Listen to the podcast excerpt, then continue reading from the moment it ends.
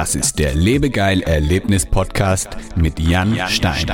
Entdecke die coolsten Freizeitaktivitäten, Erlebnisse und Ziele für deine Abenteuerreise.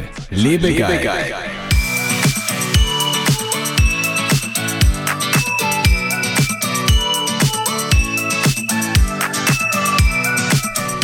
Hallo liebe Erlebnisfreunde, herzlich willkommen zum Lebegeil Erlebnis Podcast. Heute bei mir zu Gast ist Antje Zimmermann. Antje Zimmermann ist Reisejournalistin, reist fast pausenlos und ist seit 2007 Reiseexpertin beim WDR. In den letzten Jahren hat sie das Reisen mit der Bahn für sich entdeckt, da sie keine Lust mehr auf stundenlange Flüge und dauernde Klimawechsel hatte. Auf weltenkundler.com schreibt sie über ihre Reiseziele und Erlebnisse in Deutschland und rund um die Welt. Hi Antje, herzlich willkommen. Äh, hi Jan. Ich freue mich, dass du da bist. Wie geht's dir? Ähm, ganz gut, ähm, außer dass ich äh, noch nie so einen Podcast äh, gemacht habe und dieses Ding lustig finde. Ich sitze normalerweise meinen Menschen immer gegenüber in einem Studio. Weißt du, das ist eine andere Atmosphäre, als wenn man jetzt denkt, oh, da ist jemand äh, in Kanada und dem erzählst du das jetzt alles. Ein anderes Gefühl, ein neues Gefühl. Ja, das glaube ich. Bei mir ist jetzt auch erst das dritte Mal, dass ich jemanden interviewt. Nee, das zweite Mal erst. Und genau, schauen wir einfach mal, was äh, dabei rauskommt. Ich bin gespannt. Ja, Antje, du hast nach deinen Reisen um die Welt ähm, Deutschland wieder für dich entdeckt. Wie kam es denn dazu? Ähm, das ist eigentlich ähm, purer ähm, Egoismus äh, bei mir gewesen. Also ähm, ich glaube, dass es auch da sowas wie einen ähm, Wandel gibt, wenn man es äh, zu oft macht. Alle guten Dinge, die im Übermaß äh, passieren, äh, sich meines Erachtens mal. Äh, und früher war es ja einfach so ein Statussymbol. Wie häufig kann ich wohin fliegen? Es muss ja möglichst exotisch äh, sein. Darüber haben sich viele Menschen oder tun es ja zum Teil heute auch noch ähm, definiert. Ja, also dieses höher, schneller, weiter hat sich natürlich gerade auch aufs Reisen äh, bezogen. Das war dann immer hier so mein neues Auto, ne, mein neues äh, äh, Motorrad, mein neues Haus fährt, meine Yacht und natürlich diese, diese Reiserei. Und ich habe halt einfach schon früh gemerkt, dass mich das anstrengt. Ähm, ähm, die Reise an sich, aber auch dieser Kult, der da drum äh, betrieben wird. Und deswegen habe ich äh, ja einfach geguckt, was bekommt mir eigentlich gut? Wobei fühle ich mich wohl? Und da habe ich halt einfach festgestellt, dass eine geringere Frequenz und ein generell überlegteres Reisen mir, mir besser bekommt, mir mehr Spaß äh, auch bereitet und dass man einfach die Frequenz reduzieren muss beim Reisen. Also das war meine Erfahrung. Ich hatte allerdings natürlich, da ich es beruflich gemacht habe, auch inflationär gemacht. Ja, ja, das kann ich verstehen. Also es geht mir ähnlich, dass ich irgendwann, vor allem wenn ich länger unterwegs bin, ein paar Monate, dann wird's einfach anstrengend. Dann will man nicht immer aus dem Koffer leben, sondern man möchte halt seine tägliche Routine haben. Das ist, ist es bei dir auch so der Fall, dass du irgendwie eine Routine gerne hast? Ähm, ja, ähm, durchaus. Ich glaube, dass zum Beispiel regelmäßige Schlafrhythmen ab einem gewissen Alter sicherlich über 30 äh, ihren Sinn machen und auch nicht der permanente Wechsel von irgendwelchen Zeitzonen besonders der Gesundheit äh, förderlich äh, ist.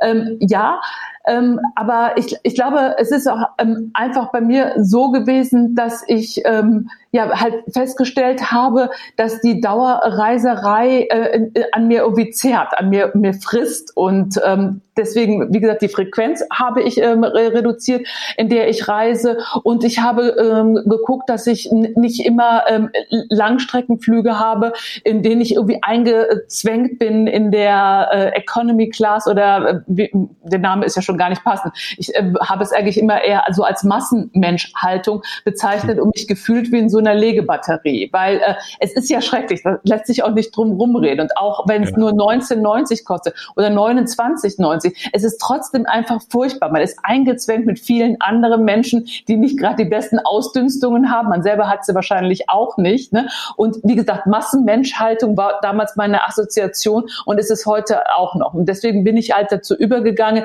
sehr viel überlegter zu, zu reisen. Noch lange bevor der Begriff Flugscham aufkam, hatte ich keine Fluglust mehr. Ja, ja, das verstehe ich vollkommen. Also bei mir war es auch ab und zu so, dass ich dann, ja, dann hatte ich einen Langstreckenflug über Nacht und dann war hinter mir direkt äh, ein kleines Kind, das hat dann die ganze Nacht geschrien und ja, dann kommen so ganz viele Stressfaktoren irgendwie zusammen. Also wenn man, man hat, wenn man das Glück hat, dass man schlafen kann auf dem Flug, dann ist es vielleicht noch äh, aushaltbar, so ein langer Flug, aber sonst ist es schon ziemlich anstrengend, sage ich mal.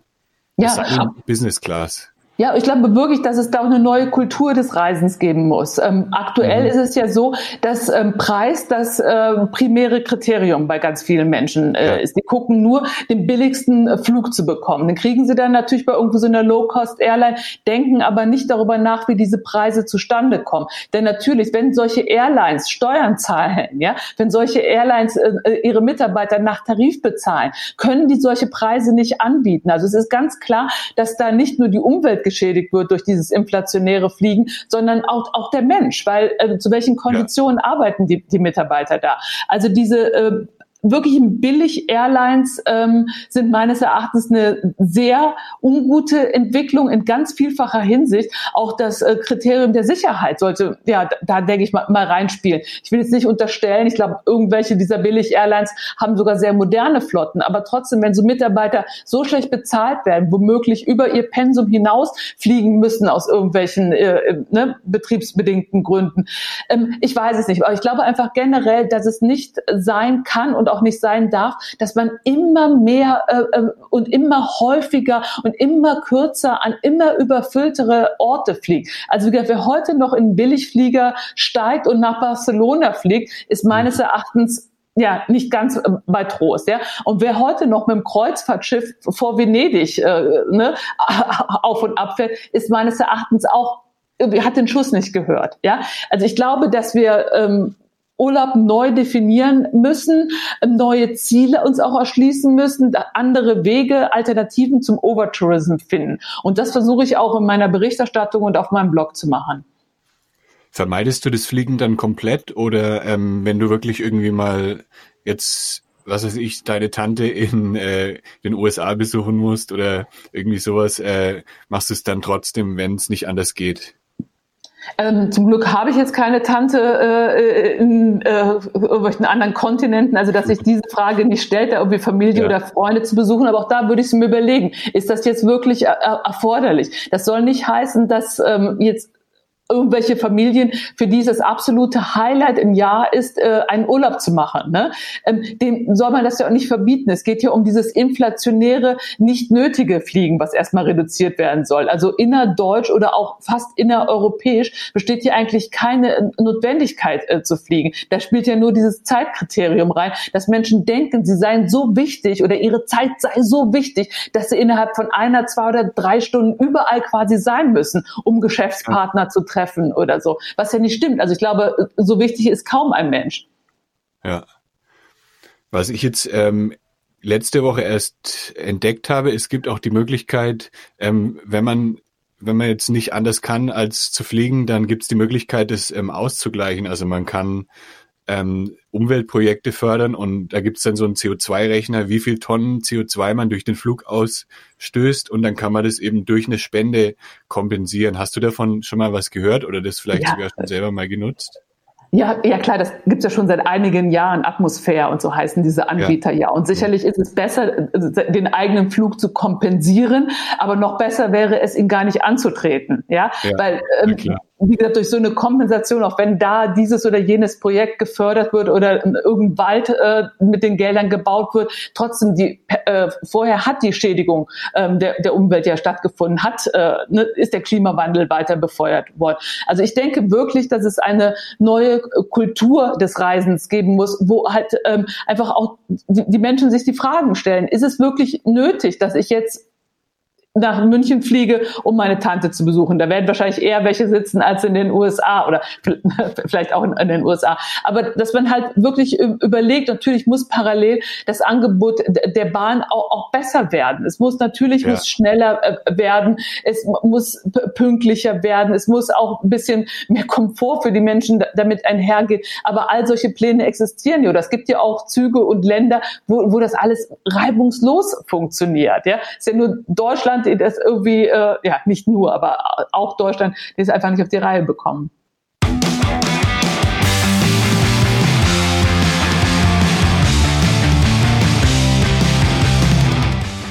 Dann lass es doch einfach mal in, in Deutschland und in Europa bleiben mit der Reise. Ähm, welches ist denn dein Top-Reiseziel in Deutschland, das du meinen Hörern empfiehlst?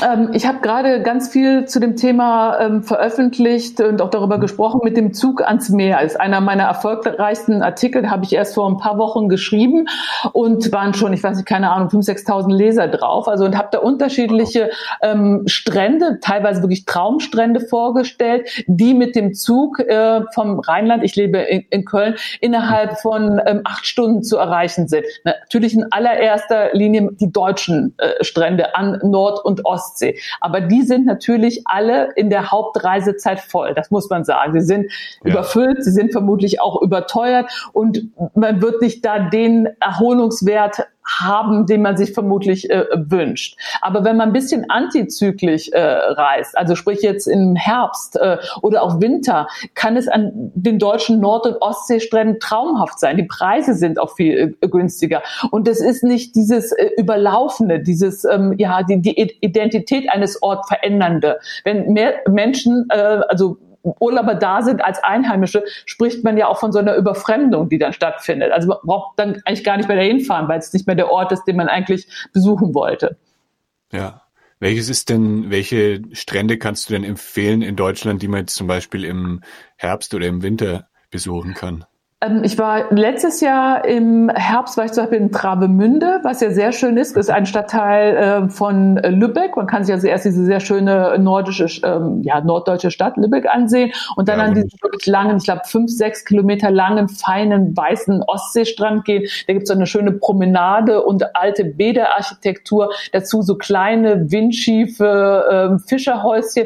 Also es ist wirklich ein sehr netter ähm, Ort. Aber auch Fischland da Zingst habe ich im äh, Winter da war ich, glaube ich, wirklich im November oder ja, ich glaube im November da. Und auch da gab es schöne sonnige Tage, wo dann so Orte wie Ahrenshoop, das ist dieses berühmte äh, Künstlerdorf auf Fischland, äh, da singst, ähm, wirklich im goldenen Licht erstrahlt. Das war ein traumhafter Urlaub. Ich konnte am Strand spazieren gehen, habe danach dann irgendwie Wellness im Hotel gemacht. Eigentlich möchte man sowas ja. Und da eben waren die Orte dann nicht überlaufen, was im Sommer definitiv sind. Also vielleicht so dieses antizyklische Reisen wäre auch noch was, was man ja, überlegen könnte.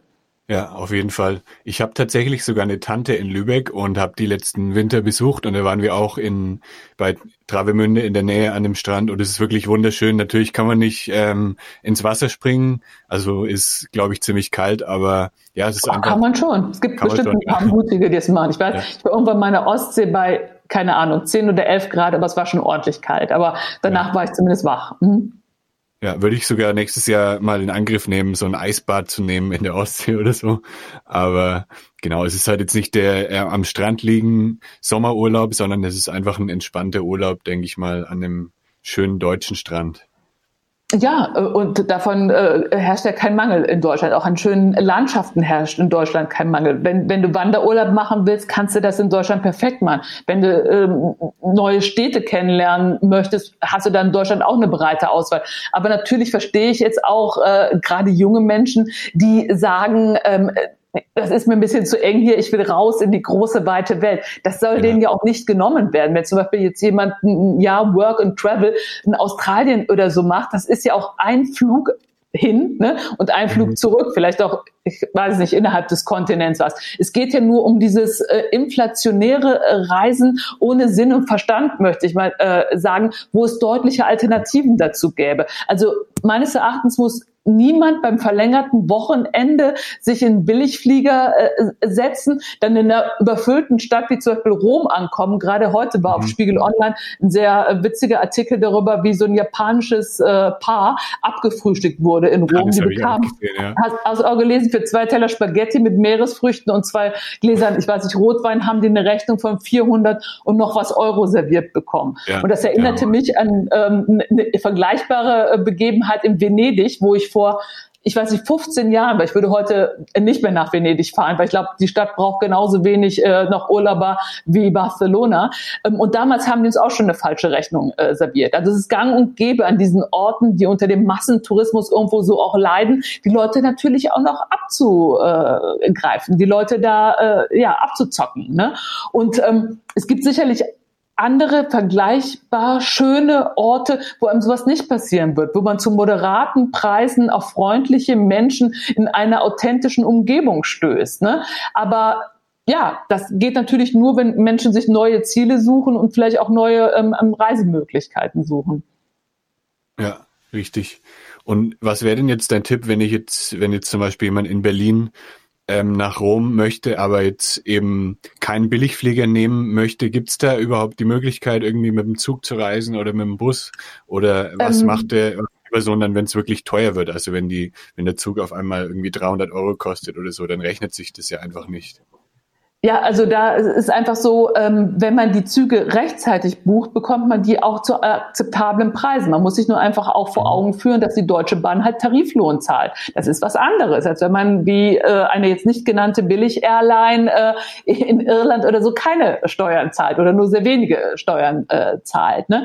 Und ähm, es gibt ähm, mittlerweile hier sowas wie ein äh, Nachtzug-Revival. Die Deutsche Bahn ist ja vor Jahren schon aus dem Nachtzuggeschäft ausgestiegen und es wird jetzt mhm. nur noch von den Österreichern und ein paar anderen Anbietern betrieben. Aber gerade jetzt im Zuge der Flugscham-Debatte kommen auch Nachtzüge wieder groß ins Gespräch und ähm, es gibt so viele Überlegungen, da wieder welche zu installieren. Man kann heute schon mit dem Nachtzug sehr gut nach Österreich, äh, nach Frankreich, aber auch zum Beispiel nach Russland fahren, was ja auch mal interessant ist. Nach Rom weiß ich nicht, wird es aber sicher auch eine ähm, Verbindung äh, geben. Und dann müsste dann halt wirklich überlegen, muss es denn Rom sein? Ne? Das können ja auch andere Ziele, die man vielleicht nicht so auf dem äh, Schirm hat, sein, die ein ähnlich schönes oder vielleicht sogar entspannteres Erleben bieten.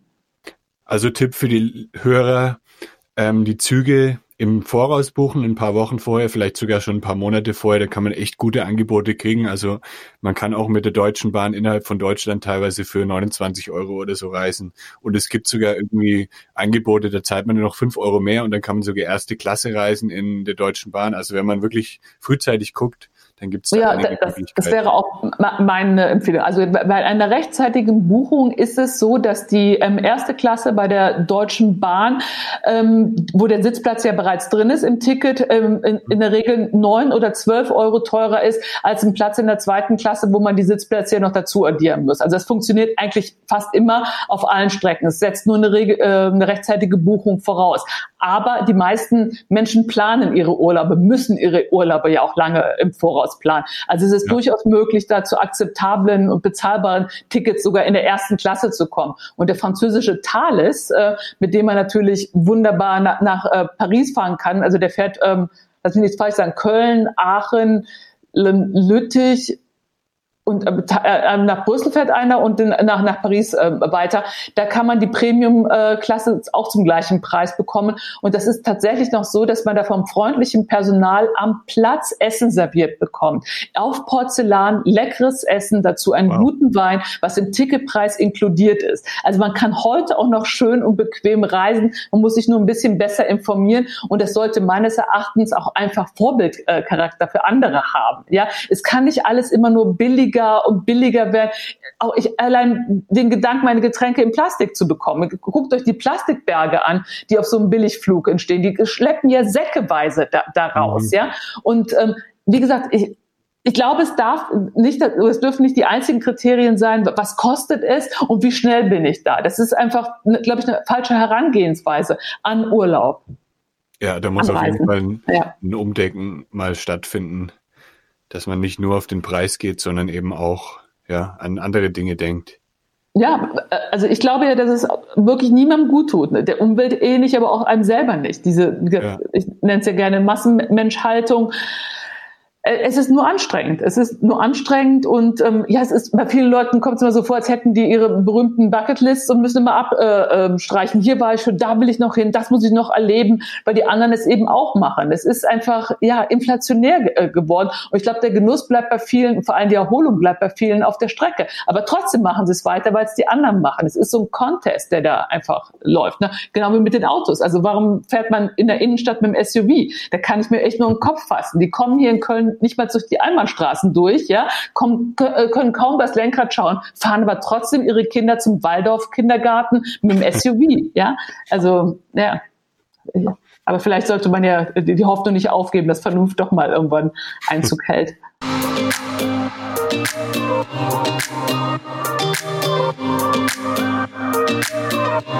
Jetzt hast du ja schon gesagt, man kann mit dem Zug auch wunderbar nach Frankreich fahren. Wie sieht's denn aus mit deinen Reisetipps jetzt nicht nur in Deutschland, sondern auch in Europa? Gibt's da auch Reiseziele, die man mit dem Zug zum Beispiel erreichen kann, die man, die jetzt vielleicht nicht so auf dem Schirm stehen von, von anderen ja, Leuten? Ja, absolut. Das ist natürlich eine Frage auch immer, wo, wo die Leute in ähm, Deutschland sitzen. Wir hier im Rheinland sind ja relativ in der Mitte äh, äh mhm. ne, Deutschlands. Von da aus haben wir gute Möglichkeiten, ähm, alles im Benelux zu erreichen. Aber das gilt natürlich auch für die Norddeutschen. Es gibt ja Traumstrände in Holland, in Belgien und eben in der Normandie. Und all die sind ähm, locker innerhalb von fünf, sechs, sieben oder höchstens acht Stunden halt von unserer Region aus zu erreichen. Für den Bayern stellt sich das natürlich ein bisschen anders dar, aber der kann natürlich dann äh, in andere Regionen fahren. Also ich ach, äh, achte acht Stunden im Zug als äh, zumutbar. Wenn es eine Erstklasse ist, man kann sich bewegen, zum Speisewagen gehen, man hat ansatzweise vernünftige Toilettensituation, die man davor findet, ja. Und ähm, in diesem Radius kann man wirklich an traumhafte äh, Strände kommen, die, die, die man vielleicht so auch vorher nicht auf dem Schirm hatte. Und wenn man jetzt mit dem Flieger unterwegs ist, muss man ja auch vorher einrechnen, dass man erstmal zum Flughafen muss. Das dauert auch ähm, eine halbe Stunde bis eine Stunde und dann muss man zwei Stunden vorher da sein und dann vom Flughafen bis zum Hotel und dann hat man auch seine fünf, sechs Stunden schnell zusammen. Ja, genau. Und das ist eben diese Milchmädchenrechnung, die aber von vielen immer noch aufgemacht wird. Die gucken sich nur die Nettozeit an. Der Flug dauert eine Stunde zwanzig, ja. Der Zug fährt ja. sieben Stunden dreißig. Dann rechnen die nicht dazu, genau wie du es eben beschrieben hast, dass sie natürlich erstmal zum Flughafen kommen müssen. Der, der Bahnhof liegt in der Regel in der Stadt. Der Flughafen liegt in der Regel, guck dir mal München an, so weit weg von, von der Stadt, mhm. ja.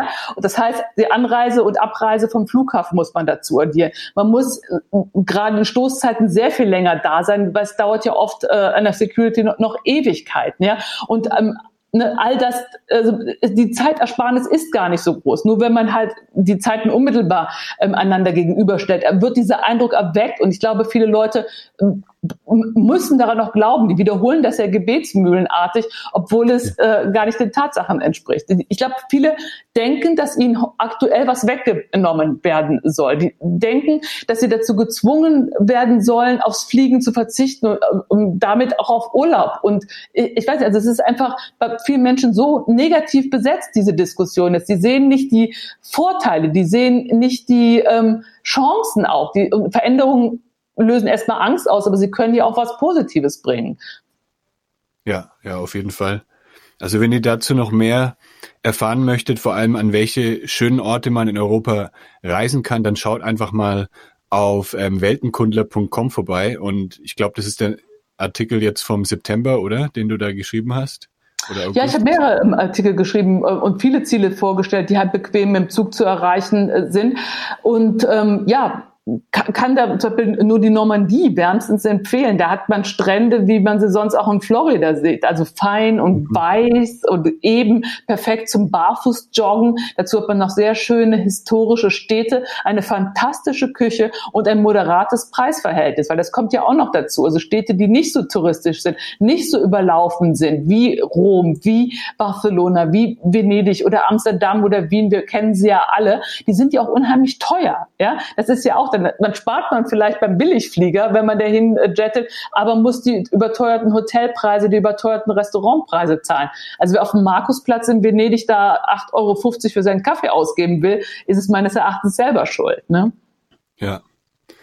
Jetzt ähm, hast du ja gesagt, oder habe ich den Lesern schon, den Hörern schon ähm, verraten, dass du auch mal beim WDR als ähm, Reisejournalistin gearbeitet hast. Das mache ich äh, immer noch. Das machst du also, immer noch? Ah, okay. ja, immer noch. Ja, ich hatte zehn Jahre lang eine wöchentliche Reisesendung im WDR, mhm. die bimedial im äh, Hörfunk und Internet äh, ausgestrahlt wurde. Aber wöchentlich, das kann sich glaube ich jeder vorstellen, äh, ist eine verdammt hohe Schlagzahl, wenn man zehn Jahre lang immer wieder eine neue Geschichte eine neue Reisegeschichte bringen muss. Deswegen habe ja. ich das reduziert. Aber ich mache heute noch lange Reisefeature für den WDR, bin häufig da auch zu, als Expertin zu ja, Gesprächen, zu, zu ähm, Sendungen eingeladen und auch für andere öffentlich-rechtliche Anstalten arbeite ich oder schreibe Bücher, halte Vorträge. Also das mache ich alles durchaus auch noch. Nur halt nicht mehr diese wöchentliche Reisesendung. Ja, das wird, glaube ich, äh, irgendwann ein bisschen anstrengend, wenn man das. Das wird sehr anstrengend, ja. Nicht Welches war denn da so dein, dein Top-Reiseziel, äh, dein be überhaupt bestes Erlebnis, das du mhm. je hattest auf mhm. deiner WDR, in deiner WDR-Zusammenarbeit ähm, oder in deiner WDR-Geschichte? Äh, ja, ähm, Ich glaube, es gibt sehr viele sehr schöne äh, Reiseziele. Das, was mich vielleicht am meisten äh, fasziniert hat, wird es vermutlich viele, viele überraschen, äh, weil es keine klassische Reiseregion ist. Es war der Libanon. Ich habe allerdings auch äh, meine Magisterarbeit über den Libanon äh, geschrieben. Von daher hatte ich schon immer eine Affinität zu der Region und die ist einfach wunderschön. Es ist ein ganz schmales Land, ja, und das äh, kann man an einem Tag wirklich im Mittelmeer schwimmen und kann dann hochfahren in die Berge und da oben Ski laufen. Ja, also wenn wahrscheinlich ein bisschen anstrengend diese Tour, aber rein theoretisch ist es möglich. Also unheimlich schöne Landschaft, ein sehr kulturträchtiges äh, Land und ja, Beirut ist eine ganz pulsierende, moderne, spannende Stadt. Und ist es einfach, den Libanon zu bereisen oder muss man da schon ein bisschen mehr Vorbereitungen treffen, als wenn man jetzt irgendwie in ein leichtes Reiseland, sage ich mal, geht wie Australien oder so, wo ja alles schon perfekt auf die Backpacker ausgerichtet ist? Ja, mit, mit Sicherheit, klar. Also jetzt in den letzten Jahren hat es keine größeren Konflikte da mehr gegeben, aber natürlich guckt man sich vor solchen Touren immer die äh, Reisewarnungen des äh, Auswärtigen Amtes äh, an und äh, mhm. recherchiert. Ja, ja, eh, aber ich meine, das ist in Zeiten des Internets ja auch nicht mehr äh, so, so schwierig. Also blauäugig sollte man solche Regionen nicht fahren, aber grundsätzlich ist es durchaus möglich, da, dahin zu fahren und äh, ja, ja. Das, das schöne Land kennenzulernen. Das hört echt, hört sich echt schön an. Vielleicht werde ich mich damit auch mal beschäftigen. Vielleicht kann man da auch irgendwie coole Aktivitäten machen, lebegeil-mäßige Aktivitäten. Mit Sicherheit. Also es gibt doch von der Hisbollah äh, dominierte Gebiete, da kann man, glaube ich, sehr viel äh, Abenteuer erleben. Aber okay, das ist eine etwas andere Art. Genau, das ist eine ganz andere Art. Kein virtuelles Davonlaufen, sondern ein ganz reales, ja. Wie sieht denn so allgemein die Arbeit als Reisejournalistin aus? Wie kann man sich das vorstellen? Also reist man einfach und schreibt dann darüber einen Artikel oder was umfasst die Arbeit denn sonst noch so? Ähm, ja, ich, ich hatte auch mal versucht, wie ich es ganz kurz äh, umschreibe, was, was ich mache. Und das ist schon Reisen äh, und Schreiben. Das ja, was ich primär mache. Nun arbeite ich auch für elektronischen Medien. Es wird dann also auch auf Sprechen noch hinauslaufen und mittlerweile natürlich auch auf Fotografieren und Filmen, weil das macht der gemeine Blogger ja. Ich habe natürlich auch meine ganzen Social Media Accounts und so. Weißt du ja auch, dass, dass das ein vielschichtiges Berufsbild ist. Ne? Ich habe ja vor drei Jahren den Blog äh, dazu genommen und im Grunde genommen ist das gleiche in Grün. Das sind die gleichen Geschichten, die ich weltweit äh, sammle und in welchem Medium ich die letztlich veröffentliche veröffentliche, ähm, unterscheidet sich äh, äh, kaum. Also, also was die Qualität der Geschichte oder die, der Tipps und so äh, anbetrifft, ja. Ähm, ja. ja.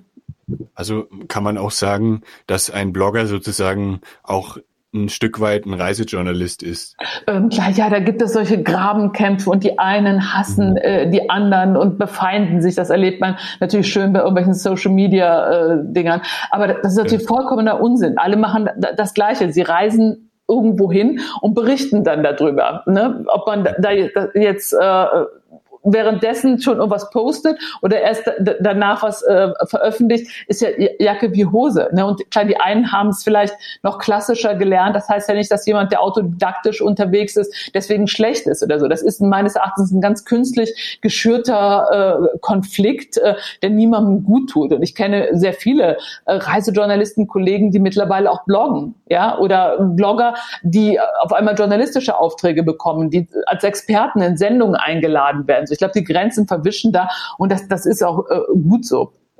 Ja. Ja, sehe ich auch so. Also ich habe jetzt das auch nicht selber gelernt, irgendwie das Schreiben, aber mir macht es einfach Spaß und ich schreibe dann darüber und den Leuten gefällt's. Deswegen, also ich bin jetzt, würde mich jetzt nicht als Reiseblogger bezeichnen, aber halt eher so als Erlebnisblogger, Adventure-Blogger. Und ja, die, die, die, Qualität muss einfach stimmen bei allem, äh, was genau. man macht. Dann erreicht man die Menschen äh, auch, denke ich. Ne? Ja. ja. Jetzt hast du ja auch einige Bücher schon geschrieben, zum Beispiel das Buch Meeresrauschen vom Glück am Wasser zu sein. Da habe ich nur, das ist ein Sammelband, da haben ganz viele journalistische äh, äh Blogger, äh, Kollegen äh, ihren Teil zu beigetragen. Ich habe da über Procida äh, geschrieben. Das ist so eine kleine italienische Insel im Golf von Neapel, die unbekannte Schwester de, der weit bekannteren Inseln Capri und äh, Ischia. Also da ist nur eins, ein Sammelband, ist nur eins, äh, eine Geschichte von mir. Hm?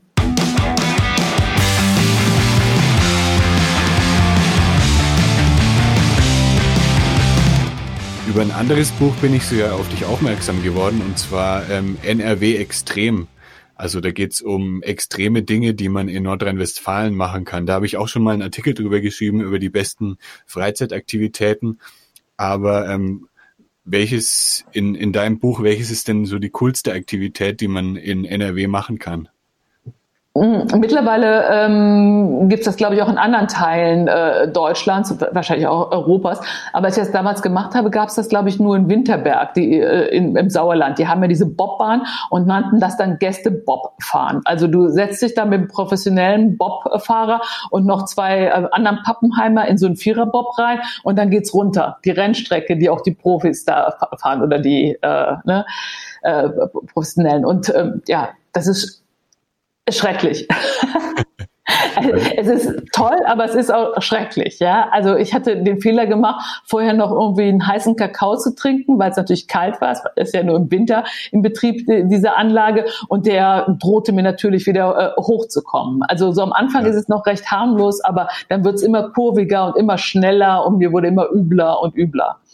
Ja, ich kann mir das vorstellen, dass das ziemlich krass ist, weil die Geschwindigkeiten sind ja weit über 100 kmh, glaube ich. Und wenn es dann halt um, ja, wenn da enge Kurven kommen, dann, ja, ist es, glaube ich, auch noch ein bisschen krasser als Achterbahn zu fahren. Äh, deutlich. Also ich habe da nicht viele Vergleichswerte. Also ich war ja. hinterher extrem stolz auf mich, dass ich es gemacht habe. Ich habe aber auch gesagt, nie wieder. Ja, ich habe natürlich für dieses Buch, was ich da geschrieben habe, NRW äh, extrem ähm, sehr ausgefallene, sehr äh, ja ähm, anspruchsvolle teilweise auch Sachen getestet, aber wirklich nur aus professionellen Gründen. In meiner Freizeit würde ich das nicht wieder äh, machen. Ne?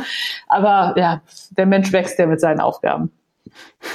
Ja, cool, dass du das gemacht hast. Was gab's denn da noch so in dem Buch? Was für Aktivitäten hast du dich da noch ähm, getraut?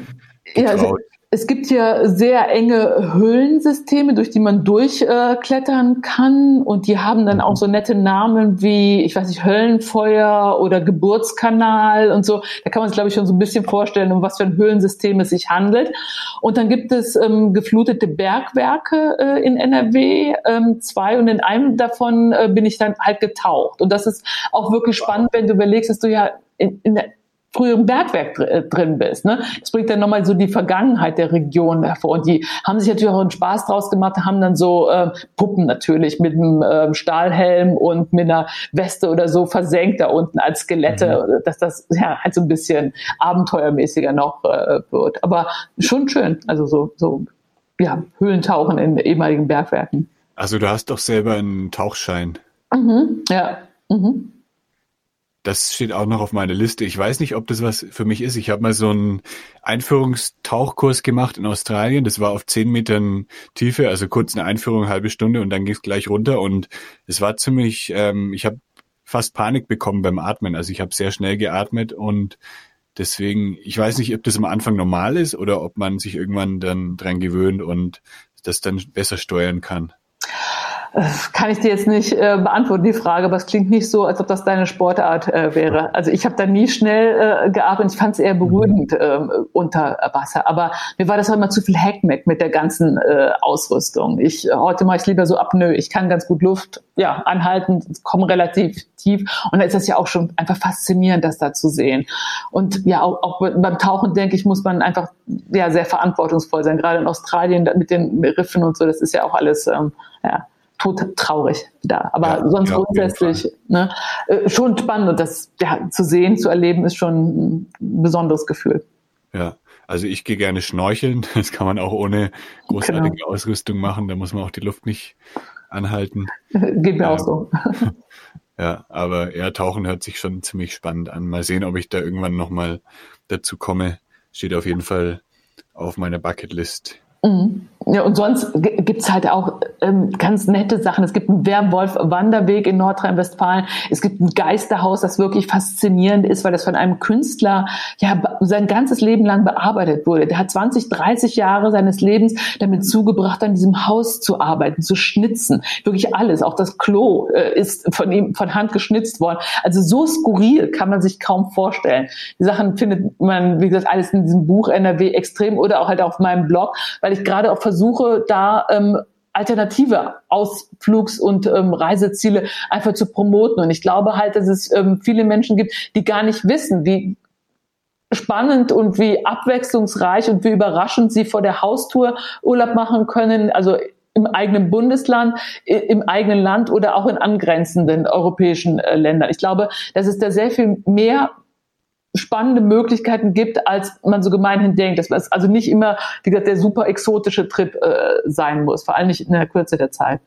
Ja, es gibt tausende Möglichkeiten. Also ich sehe das ja selber. Ich mache mir immer Listen, welche Artikel ich denn nicht als nächstes schreiben könnte. Und ich habe eine Liste mit bestimmt 100 Ideen für die nächsten Blogartikel über Aktivitäten in Deutschland. Und ja, da gibt's auch einiges. Jetzt zum Beispiel ist wieder ein Artikel erschienen über Hamburg, was man so in Hamburg machen kann. Und da sind auch 25 Aktivitäten drin, die man in der Stadt machen kann. Also die Ideen gehen auf jeden Fall, gehen einem nicht aus in Deutschland.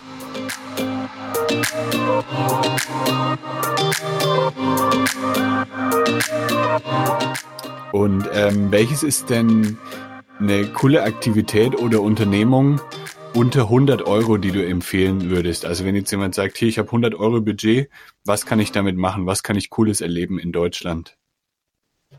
Ja, so Sachen wie Werwolf Wanderweg, da kann man kostenlos draufgehen. Das Junkerhaus, also das Geisterhaus, da mu muss man nur ein paar Euro ähm, Eintritt zahlen. Dieses äh, Bobfahren im Winterberg, das ist schon, ich, ich weiß nicht, was es aktuell kostet. Damals, glaube ich, hat es 80 ähm, Euro gekostet. Also da mhm. käme man äh, knapp hin, müsste einmal nach Winterberg fahren und dann halt diesen Gästebob äh, buchen. Dann, also mit dieser äh, Bobfahrt hat man wirklich was Extremes. Ja. Ähm, was ich auch ganz schön finde, sind zum Beispiel so ähm, ja, Wildkanutouren. Äh, die sind auch mit Sicherheit ähm, günstiger zu bekommen. Ach, ja, ach, sehr nett, da muss man sich ein bisschen überwinden, so Insektendinner. Äh, man, man, kocht erst selber und dann isst man es. Also Heuschrecken, äh, Maden und alles Mögliche. Sehr, sehr lecker. Äh, Habe ich auch für meine äh, Berichterstattung gemacht. Kann ich aber echt nur empfehlen, das Zeug schmeckt. Das klingt richtig gut. Ich habe auch mal Wespen gegessen und Heuschrecken. In, in Mexiko ist es sehr beliebt, ähm, so frittierte Heuschrecken mit Chili. Also sehr, sehr lecker. Ja, und sind halt einfach auch wiederum ähm, umweltschonender, weil die äh, nicht äh, annähernd so viele Methangase auspupsen wie die Rinderherden äh, in äh, Argentinien. Ähm, Nee, also äh, es, es gibt sicherlich vieles, was sich auch zu moderaten äh, Preisen machen lässt. Auch diese äh, erwähnten ähm, Klettertouren durch dieses Höhlensystem, das liegt im Bergischen Land, die heißen dann X-Extreme-Touren und dann, äh, ja, ich weiß nicht, was sie aktuell kosten, so 25, 30 Euro oder sowas, also käme man mit dem benannten 100 Euro auch locker äh, hin. Auch nette Übernachtungsmöglichkeiten äh, gibt es zu dem Preis. Also ähm, ja, Einfach, ja. man muss ein bisschen recherchieren, aber die Möglichkeiten sind ja heute gegeben. Ja, richtig cool. Also bevor ihr irgendwie mit dem Billigflieger nach Mallorca fliegt, schaut euch erstmal in eurer Umgebung um oder in Deutschland, was es da für coole Unternehmungen oder Aktivitäten oder Reiseziele gibt. Also da werdet ihr einiges entdecken und müsst dann vielleicht nicht mit dem Flieger nach, nach Spanien runterfliegen. Jetzt, ähm, Antje, jetzt hast du noch die Möglichkeit, alle deine Social Media Kanäle, alle deine Projekte, deine Bücher, deine Website ähm, den Zuhörern vorzustellen und kannst ihnen auch sagen, wie man dich am besten erreichen kann, wenn oh Leute Gott. irgendwie äh, mit dir zusammenarbeiten möchten oder eine Frage haben. Ähm, findet man alles auf, auf meinem Blog. Also ich glaube, wer sich für Zugreiseziele interessiert, wer mich mit dem Zug an wirklich Traumstrände in Europa möchte, findet auf meinem Blog schöne Tipps. Wer extreme Abenteuer in Nordrhein-Westfalen sucht, wird da fündig.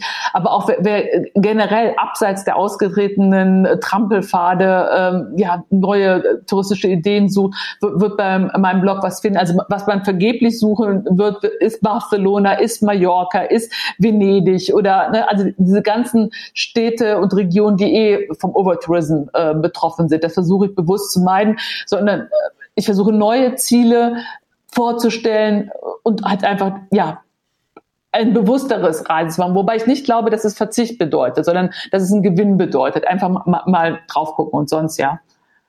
Da findet ja, man dann halt auch Adressen, wenn man, wenn man denn schreiben möchte. Ja, den, also den Blog verlinke ich euch auch nochmal in den Show Notes. Und da findet ihr auch nochmal alle Links zu den Sachen, über die wir gesprochen haben.